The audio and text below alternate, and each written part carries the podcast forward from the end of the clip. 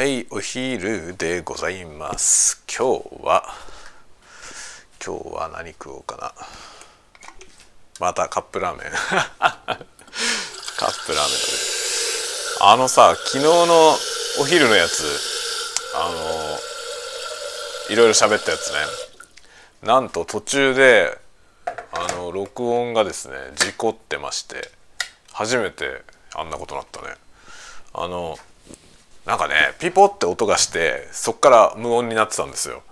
なので多分 Bluetooth のね Bluetooth のヘッドホンがあるんですけどそのね Bluetooth ヘッドホンが多分電源がちゃんと切れてなくて途中で接続されたんだろうねご飯食べてる時に。そんなことあんのかな？そんなことあんのかなって感じなんだけど多分それだと思うんですよね。で接続されたことによってこのねあのマイクつながってる方のマイクがオフになっちゃったんですよね。まあ、iPhone のさ僕が使ってる iPhone は iPhone1110 か iPhone10 なんですけど iPhone10 ってライトニング端子のところにあのなんていうのライトニング端子1個しかないじゃない。でそこにオーディオみたいなものをオーディオはまあ入力と出力があるわけですけど入力と出力を別々に管理できないんですよね。だから Bluetooth のヘッドホンを使って有線のマイクを使うみたいなことできないんだよ。っていう感じなのでそのね Bluetooth のヘッドホンが割り込んだらこっち側のマイクがオフになっちゃうんですよね。これをなんとかしてほしいよね。Bluetooth でヘッドホンだけ使えるようにしてほしいんだけどねそうなってないんですよね。でこうライトニングに挿すやつにも一応二股に分かれててマイク端子とヘッドホン端子が両方ついてるんでねでそこにヘッドホンつなげばヘッドホンとマイクを同時に使えるんだけどまあインターフェースとしては1個なんですよ。インターフェースはもう入力と出力は同じものしか選べないようになっている。そもそも選ぶ機能がないんだよね。後から挿したやつが優先になるんですよ。iPhone 超使いにくくね？これ。これみんなスマートフォンってみんなこうなんですかね？アンドロイドとかでも。そうなのかもしれないけどね。なんか入力と出力別のデバイスを使いたいってことないのかな？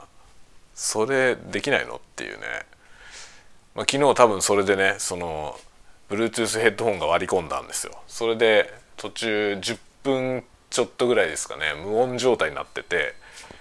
で僕こう撮ったやつを確認せずにそのまま出してるから気づかなかったんですよね。で今朝聞いて「あれ?」っつって気づいてその無録音部分をカットしてそれでそこに代わりにあの事故ってましたっていうコメントを入れたんですよね。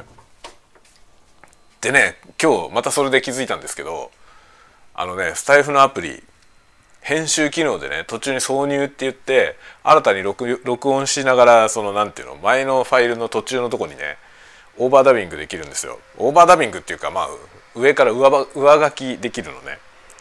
なんですけどその録音したものが長すぎると事故ります。これも今日初めて知りました。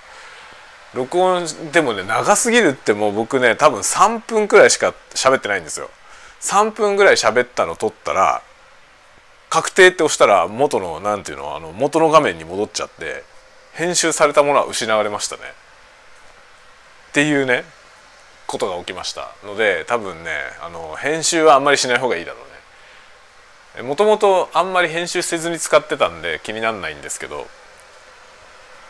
ちょっとね編集は機能も使いにくいしその途中の挿入するやつはね長すぎるとどっかになくなるんでちょっと小出しにした方がいい。ちょっと録音しては確定し ちょっと録音しては確定しってやんないと確定した時に新規分がでかすぎると多分事故るね。あとね編集機能であのこっからあと全部削除したいみたいなことあるじゃない。ここから後は全部いらないみたいな。例えばなんだろうなこう録音してる時になんかねサイレンが めっちゃサイレンが鳴ったとか。で止めて録音止めてそのいらないところ戻って消すみたいなことをしたいとかね。あとはなんか喋っててその途中からこっから後の話は全部いらないなみたいなことってあるじゃない。その時にねその削除する範囲を手動で選択するんですけどそのねこっから後ろ全部みたいな選択ができないのよ。だから僕昨日のやつをね 10分以上削除しなきゃいけないのにずっとスライドさせまくりでこう範囲をね指定しなきゃいけなくて超大変でした。なんかスタイフのアプリはさ基本的にこのアプリを作ってる人たちも使ってみてほしいよね。多分ろくに使ってないと思うんだよな作ってる人が。だからすごいねこんな面倒くさくて大丈夫っていうものがそのままになってんだよね。この機能絶対使ってみてないだろうっていう。気がしますね。だからまあ多少多分テストはしてんだろうけどあのちょっとちょっとやってみてね。でちゃんと動くかなぐらいの確認はしてると思うんですけど多分このアプリをアプリとしてちゃんと使ってないんだと思うんだよな。作ってる人これを自分でも使ってみてほしいよね。趣味としてね。ちょっと編集してみればさ編集で3分くらいのものを指したらもう事故るっていうの多分やればわかると思うんだよな。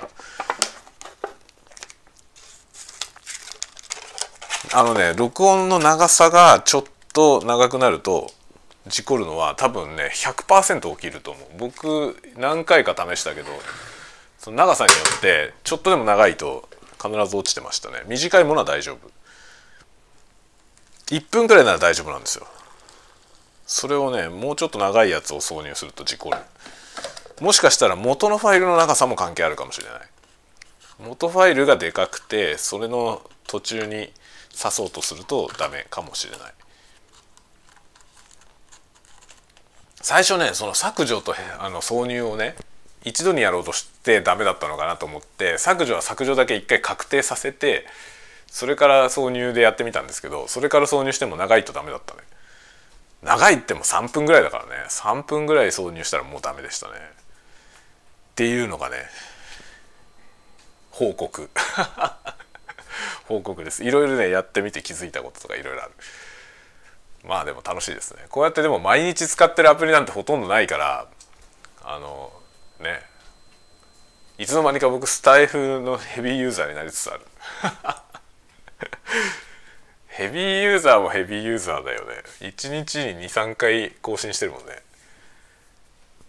でもあの機能はほとんど使ってないよね。BGM つける機能も使ってないしその編集とかもねめったに使わない。今日ちょっと事故ったからやっただけで普段はもう取りっぱなし取ってそのままアップしてるだけだから。ね。使用頻度は高いけどそんなヘビーユーザーではないですね。ヘビーユーザーはやっぱりねいろんな機能をさもう網羅的に使いまくってるような人よね。だからそういう人がどんどんレビューとか上げていかないとダメなんでね。てか僕も上げればいいんだよね。こうやってやったらバグるよっていうのを上げればいいのよね。こんなとこで言ってないでさ。ちゃんとしかるべき筋に。多分そういうチャンネルが用意されてると思うんですよね。意見を。こっちこちらみたいな。意見はこちらにどうぞみたいなね。そういうとこにちょっとやってみようと思います。こういうの発見したよって言って。そうするとだんだんソフトウェアが良くなっていって快適なスタイフライフが送れますね。皆さんも一緒に。いやいいですね。そういう感じでだんだんソフトウェアが良くなっていくと世界が良くなっていきますね。まあまあまあそんなわけで今日は担々麺を食べようと思って今担々麺のインスタントのやつをね作りました。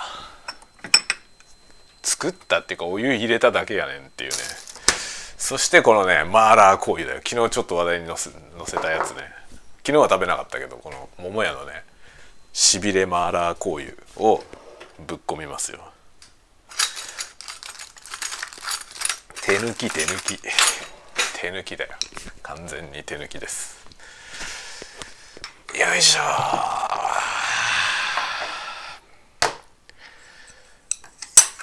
日は何の話題で喋ろうかな。あの最近のハマっていること。ハマっていることが多すぎんだよね僕ね。いろんなものにハマっていますよね。今もっかねスピードキューブルービックキューブですね。ルービックキューブのタイムアタックをやってますけどまあレベルはあんまり高くない低いむしろ低いです。全然ね思ったよりも伸びませんね。ものすごい苦戦してる。いろいろ覚えたけどね。いろんな回し方覚えたけどそもそも遅いんだよな僕回すのが。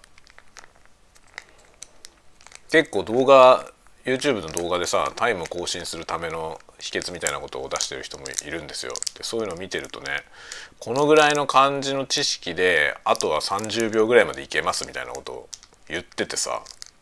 いやいやいや僕知識的にはそれよりもっと先まで行ってんだけど全然1分切れないんだけどっていうさ。そもそも僕手の手が遅いんだよね。手の動きが。物理的な限界がすでに来てる気がする。ダメだなと思って知識レベルでいくとさその何ていうのその動画で見てたらね十分僕30秒を狙えるぐらいのの知識量があるんですよ。ここから先に進むためにはこのここを覚えないと無理ですみたいなそういう感じの説明になっててで段階を追ってねまずその全然揃えられない人からそのやっと揃えられるようになった人とか段階を追って動画作ってくれてるんですよ。でそれを見ながらさやってんだけどそこでいくとね僕はかなり知識レベル的にはだいぶ先まで行ってんのよね。もうなんなんていうの30秒から20秒を目指す領域。で20秒以上になるともうさもっとほとんど網羅的に何でも全部分かってるみたいななんないとダメなんだけど。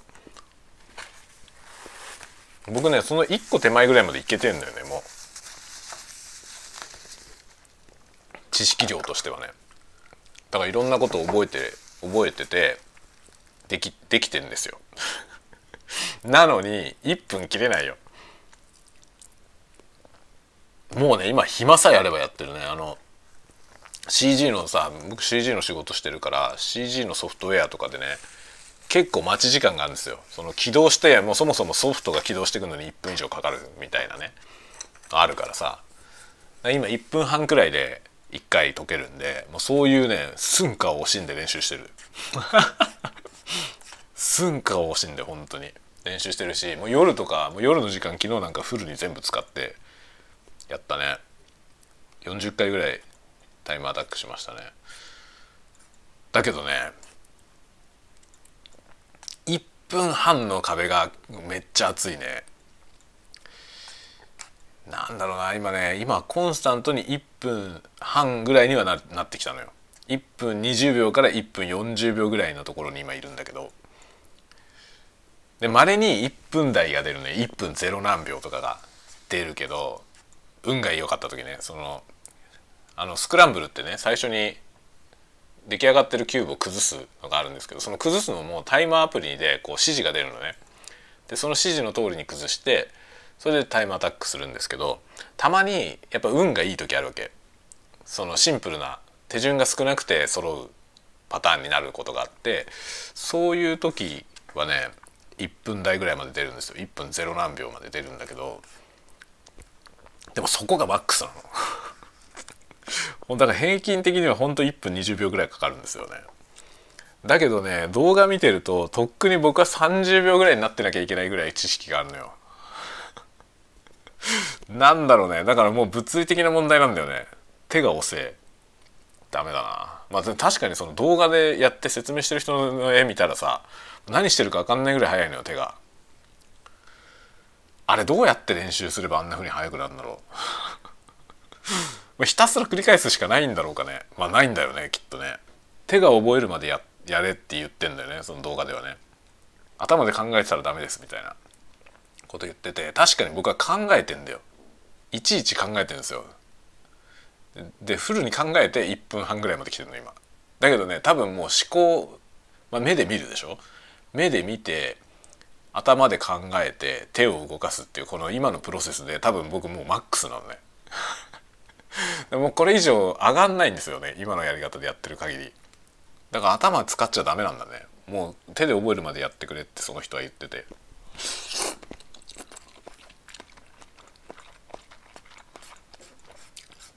いやその手で覚えるっていうのがさでもね頭で考えてるけど手順を考えてるだけで僕手で解いてるんだよね。だから結局ねその手順をどっかで1個間違えた時にリカバーできないのよ。あれっつって変な風になった時にどう戻せばいいかが分かんないのね。だからその時点で頭もちゃんと使えてない。頭も使えてないしフィジカルもついてこないしもうダメだな。ここの壁がめちゃくちゃ熱いわ。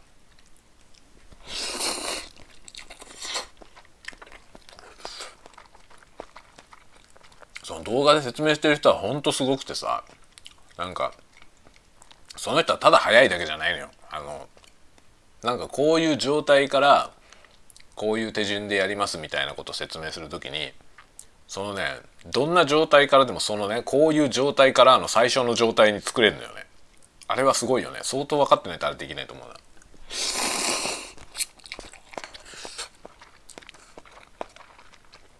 僕まずそれができないからさその自分の苦手なとこ練習しようと思ってもその状態を作れないんだよね。だからひたすらルーレット回してそのいろんなパターンをね練習してるんだけどでも手が覚えるのには程遠いよな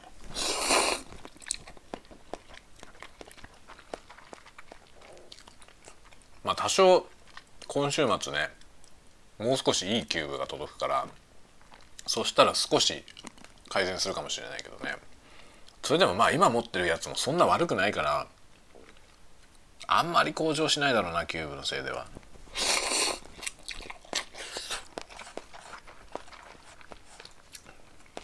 結構そのタイム上げるためにみたいな動画のすごい初級のやつを見るとねまずまともなキューブを買えって言ってる。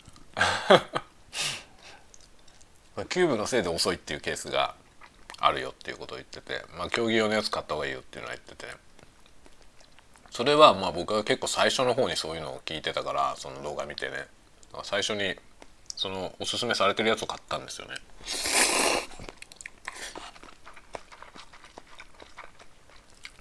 1,000円1200円かな。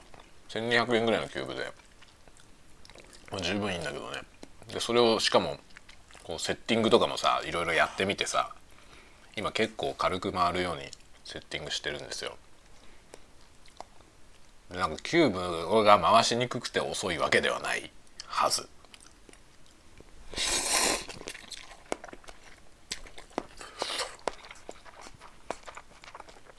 だとするともうあとは手の問題だよな。あれやっぱひたすら同じ動作を繰り返して体に覚えさせるしかないんだろうね。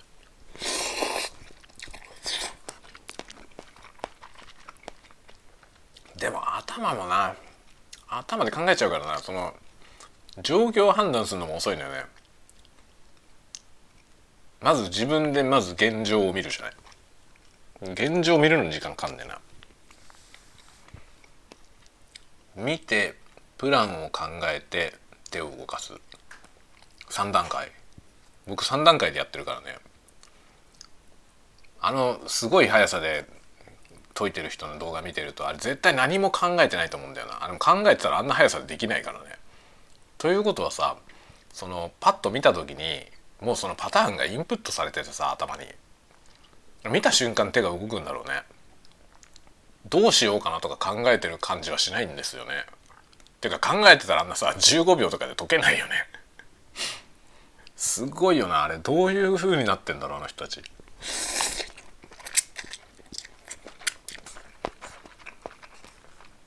まああれ多分何万時間もやってるよね。何万時間は言い過ぎか。何万時間は言い過ぎだけど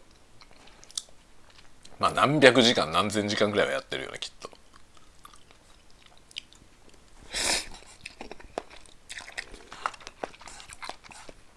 めちゃめちゃやり込んでんだろうな。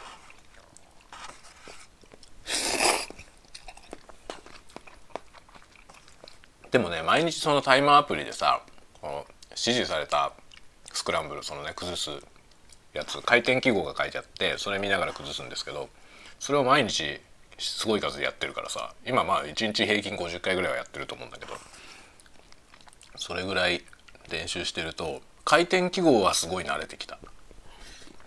前は回転記号見ながらうんとうんとって考えてたけど今はなんか回転器具見ながらパカパカ回せるようになってきた。まあだから進歩は遅いけどまあ自分のペースでねやっていこうと思ってます。まあ年も年だからね。こういうなんていうの体を使うものはさなかなか覚えられないね。身につかないですよ本当に。スキーとかもだってなかなか滑れるようになんないもん。全然ダメだね。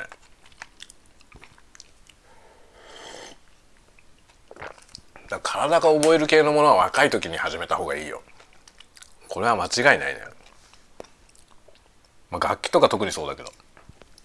僕幸い楽器だけはさ若い頃からやってたから若いっていうかねもう本当に子供の頃からやってたから。おかげでね今もそんなにそんなバリバリ弾けないけどさでもそこそこできるじゃない。それはやっぱりやってたおかげ。今からやろうと思ったら本当に時間かかると思う。何やるんでもさ遅いってことはないけどね。遅すぎるってことはないけどでも早く始めた方がいいのは間違いないね。人はねどんどん老いる。生き物だよ。当たり前だけど。当たり前だけど僕はその当たり前のことを35歳ぐらい過ぎてぐらいから痛感してます。あからさまにいろんなことができなくなっていくしその新しいことをを習得するまでにものすごく時間がかかるようになる。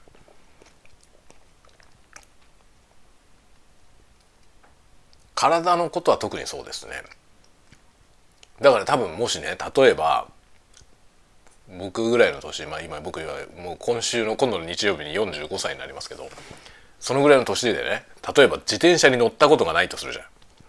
で今から自転車乗って覚えようとしたらそりゃあね5歳の子が覚えるのとは全然違うよね。ものすごい時間かかると思いますね。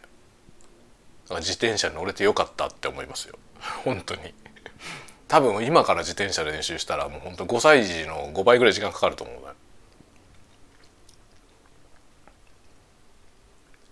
なかなかねなかなか自分のものになっていかないですよ。知識とかもそうだよね本を読んだりしてもさその内容を覚えられないんだよなかなか。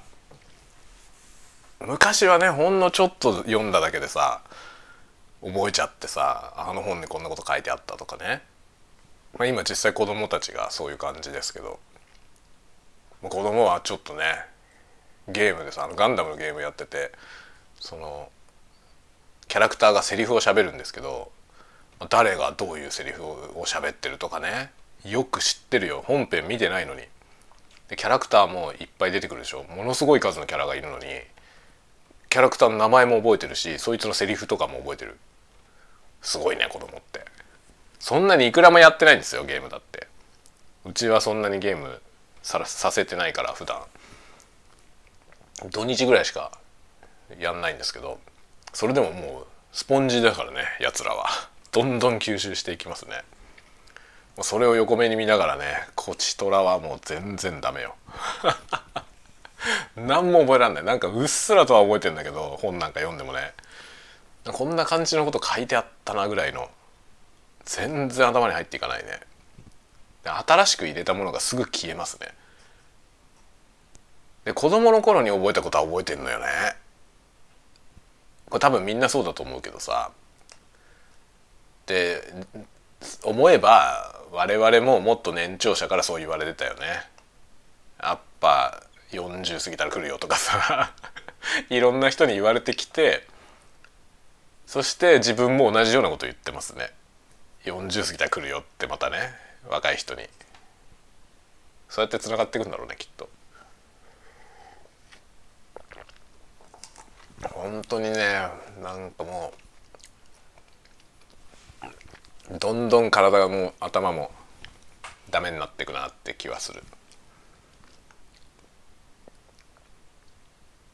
それでもねやんないよりはさやった方がね楽しいじゃない。だから頑張ってるけどさ。いやもう別にキューブもさスピードキューブもそんなね僕15秒とか絶対いけないと思っててもう物理的に無理だと思うんですよ。あの領域は僕はなんかね努力でどうこうならないと思ってて僕にとってはね。多分あの普通の人たちはあのもっと若い人たちはねやればできるんだと思うんですよ。でその動画でも別にこのぐらいまでは誰でもいけますみたいなことを言ってんのよ。で実際それ言ってる人はそんなに若い人じゃないんですよね。その説明してる人はね。まあ僕ほどではないけどそんなにめちゃくちゃ若い人でもないんだよな見た目。だから本当多分ね不可能ではないと思うんですよ。不可能ではないと思うけど多分僕はね自分のフィジカル的にあそこの領域は無理だと思うな。ちょっとちょっとあそこまでは努力でどうこうなんないんじゃないかって気がしてる。でも1分は切りたいね。1分は切りたい。1分は切れると思うんですよ。今の自分のそのやってるやつをね撮影とかしてみてさ遅いんだよ。もうどう見ても動きが遅いんですよ。それはもうねあの速い人のやつと比べるまでもなく見るからに遅いのね。だからねこれは改善の余地があるとは思うんですよ。しかししかしだよね。しかしだがしかしって感じですよね。で超速い人たちその20秒切ってるような人たちはさもうそのパターンを暗記しているんですよねで本当にね10秒台とか目指すんだったらこれ全部覚えてないとみたいなことが言われててでそれはねもうとても無理なんですよ。50何個かあるの。シチュエーションを50何個か覚えることはできてもその回し方を全部覚えられないね。僕は今いくつ覚えたんだろうな。多分僕はね回し方のパターンとしては7つぐらいを駆使して今やってると思いますね。最初は1個でやってたから。最初1個でやってて1個の時は3分くらいかかってましたね。どんなに早くても。でもね1手順でもちゃんとできるんですよ。すごいよね考えた人。回し方のパターン1つだけ覚えてその1つだけで終わりまでいける作戦を作った人がいてさ。それを最初に覚えたんですよ僕は。でそれだけでしばらくやってましたね。でそれはね本当に状況に慣れるだけである程度いけるんですよそれだけで。でもそっから先だよね。でそっから先パターンを覚えてきてまあ7つぐらい覚えて今1分切れない。でもね7つ覚えてて1分切れないのは遅いんだよな。はっきり言って。まずその30秒から先を目指す人がこれ覚えた方がいいよっていうやつなんだよね。僕それもう覚えてんだけど30秒どころかまだ60秒切れねえよっていうさ。情けないね本当に。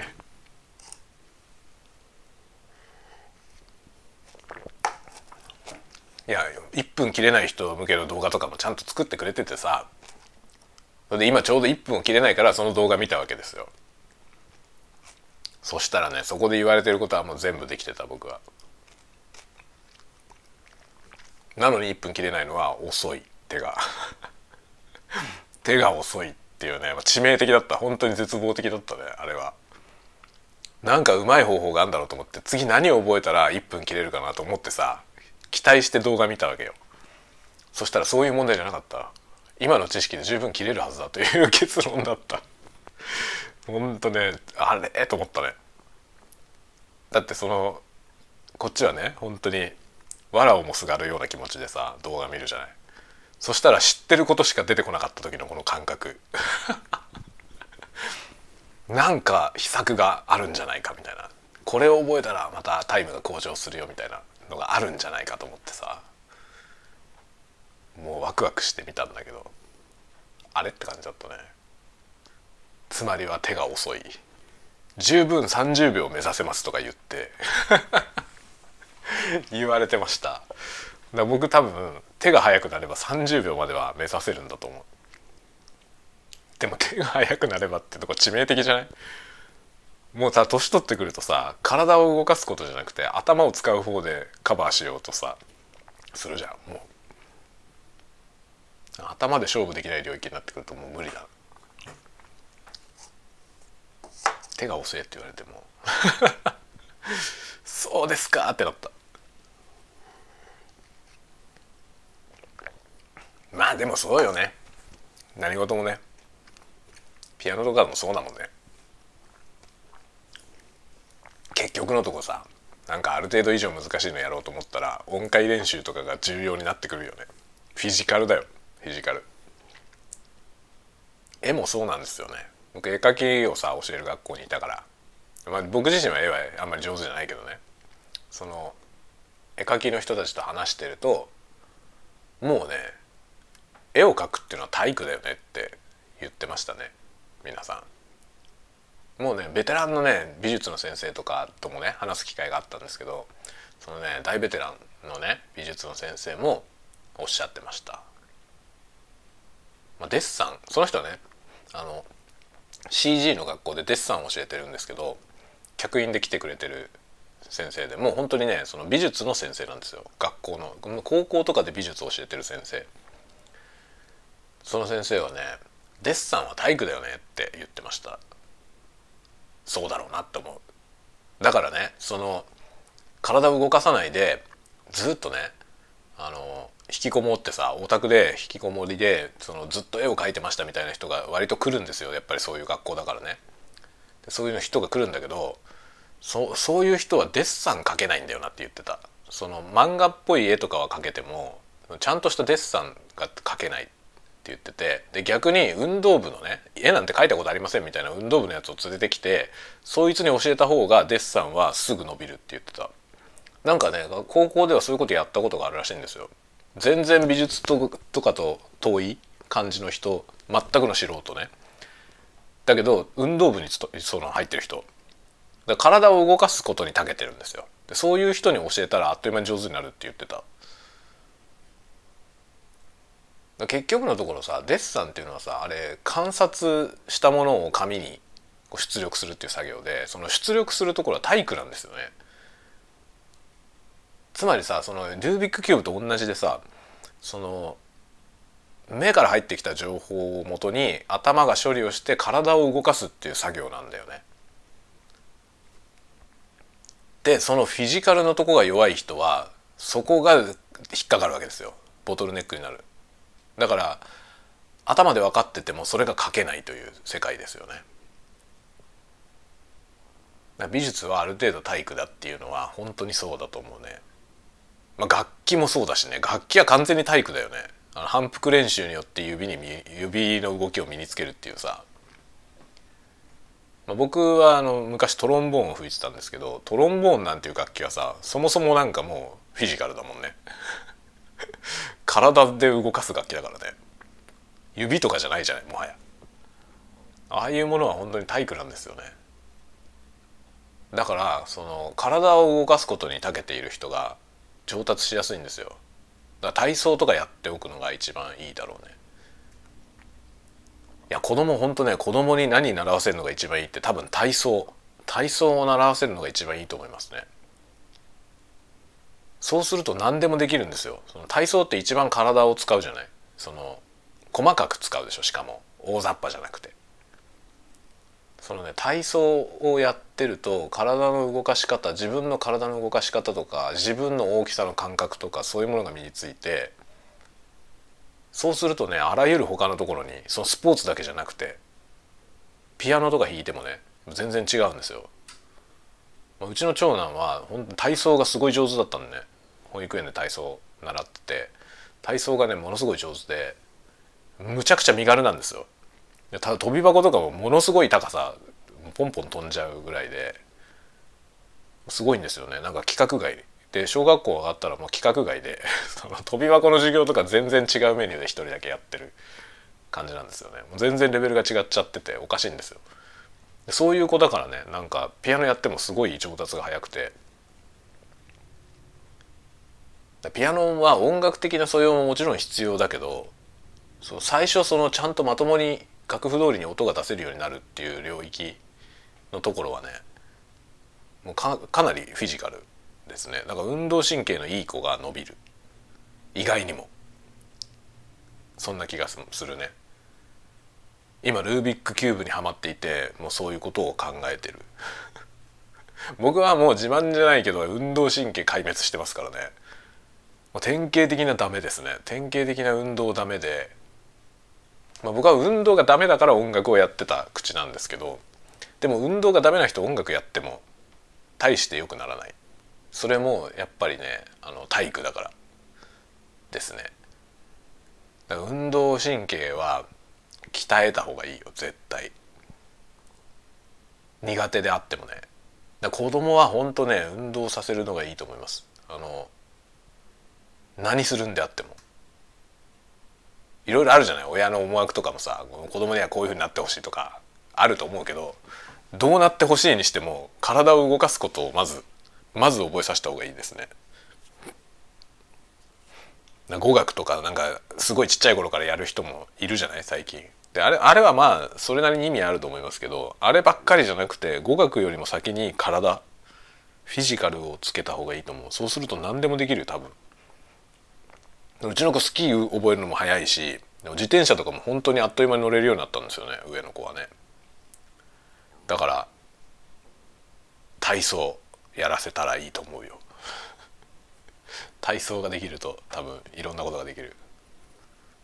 ゲームとかもうまいよね。テレビゲームとかも。すぐ上手になる。テレビゲームって意外とフィジカルだからさあの指先しか使ってないけどあれも要するに画面からの情報を得て頭で処理して手を動かすでしょ。みんな同じですよね。結局楽譜見てピアノ弾くのと全部同じなのよ。でそこには必ず体育が絡んでくるから。体育ができると強い。どれも。どれもこれも。ドッジボールとかねドッジボールとかうまい子は何してもうまいんじゃない？あの状況を判断するしてその状況に応じて体を動かすゲームでしょ。で結構な速度を要求されますよね。もたもたしてたらやられちゃうからね。そうだからドッジボールとかうちの兄ちゃんはね本当にドッジボールとか最後の最後まで生き残るタイプなんですよね。最後もうクラス全員と自分みたいな戦いになるっていうさ。そういう感じなんですよ。ものすごい身軽だから。何だろうね。なんであんなふうになったんだろうな。僕のような鈍重な親からよくあんな敏捷性のある子が生まれたなと思いますけど。ねなんかそういう感じですよ。だからフィジカルは大事だよ。何やるにしてもフィジカルが大事。だという結論でどうですか？どうですか？ってこともないけど。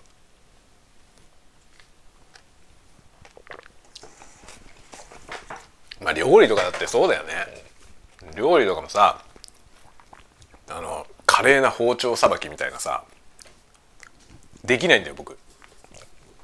毎日料理してるけどトントントントンって包丁切れない。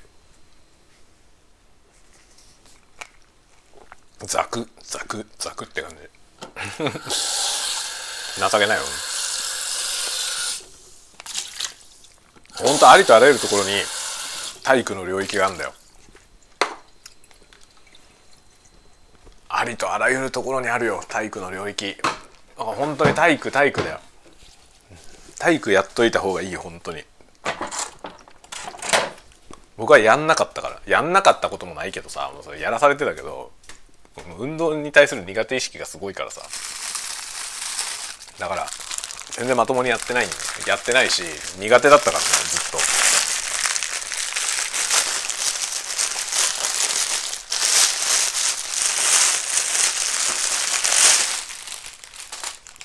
足だけは速いんですよ。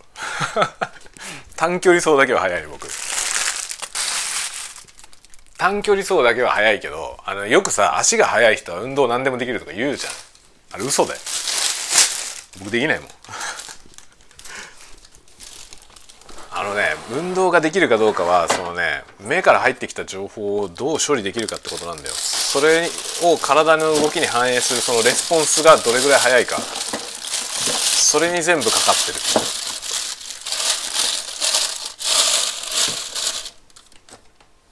だ僕は本当に全然ダメだよそれは。状況が判断できても体がついてこないんだよ。そういうパターンなんですよね。だからテニスとか全くできないしね。テニスはラケットにもうボールに当てられないんだよ。わかる？このレベル。テニスが上手いとか下手とか以前だから。僕は飛んできたボールを打ち返せないからね。壊滅的にできません何も。あらゆる球技が全部そうだよ。そのボールが飛んできてそのボールと周りのプレイヤーたちの様子をあれ判断してさ自分が何をするかを考えなきゃいけないじゃない。行動しなきゃいけないじゃない。だから球技をやるっていうのはさ空間把握力空間把握力とそのフィジカルそこからフィジカルに結びつけるそのレスポンスがすごく要求されるんだよ。で僕は空間把握はできるんですよ。空間把握はできるけど把握した空間に対して自分が行動するそのどうすべきなのかっていう判断が遅いのとその判断も遅いしその判断してから体が動くまでがさらに遅い。そうすると追いつかないんだよ。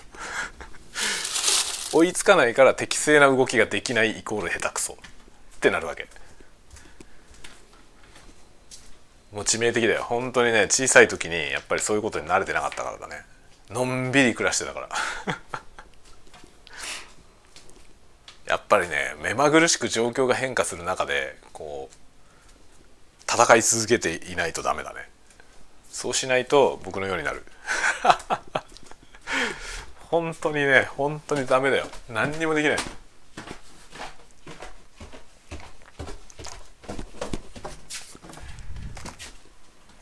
そんなようなことを本当ねこのスピードキューブやってたらね痛感するわ。今まで生きてきた僕のこのね生き方の過ち。でっけえ話になったな。でっけえ話になったけどまあ大げさじゃなく少しそう思うよ。長年積み重ねてきたそのなんていうの？ライフスタイル。そのライフスタイルによるこのねそれによって構成されたこの僕のスキルセット。まあスキルセットの中にそのフィジカルがあまりにもないというね。そういうことなんだよ。辛い。まあでもねおじさんなりに頑張りますよ。マジででも1分は切りたい。1分切ったらみんな拍手してる。マジ1分切りたいんだよな本当に。まあ自分との戦いだからねこれは。別に僕はその人と競争しようとは全く思ってないんで自分との戦いです。頑張ります。何？今日はスピードキューブの話しかしてねえんじゃない？僕。そんなようなこともあるよね。はいはいでは。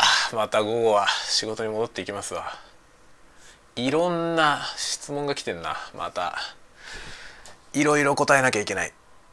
はい。では仕事に戻ります。さあ皆さん。